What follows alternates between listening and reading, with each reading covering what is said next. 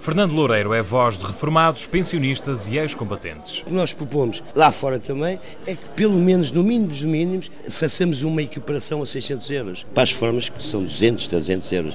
E se elegermos alguém, não nos calamos durante o dia inteiro enquanto não for aprovada o Estatuto do Combatente, mas não com paliativos. Uma coisa que reconheça, no mínimo, o valor que esses homens deram pela pátria, percebe o esforço. Filho de uma doméstica e de um militar da GNR, nasceu em Barcelos, conta 71 anos, conta uma vida de trabalho. Aos 10 anos, vivia aqui em Fanzers, andava na escola de manhã e tarde trabalhava numa oficina de carpintaria. Depois foi para uma orivesaria ajudar para levar o ouro de contraste a Gondomar. Depois trabalhei nas obras também, porque éramos 12, tinha que ajudar em casa.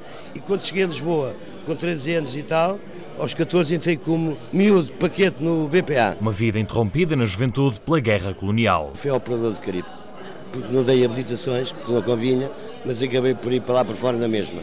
Quando fomos para lá, com 19 e 20 anos, éramos umas crianças, percebe? Fomos sujeitos a uma guerra, não estávamos preparados. Mais tarde fez um bacharelato em gestão, foi bancário, fez a vida em Lisboa, agora é cabeça de lista ao Parlamento Europeu pelo PURP, o partido que criou e que representa. Se não se importa de mandar um abraço fraterno a todos os combatentes do ultramar e suas famílias.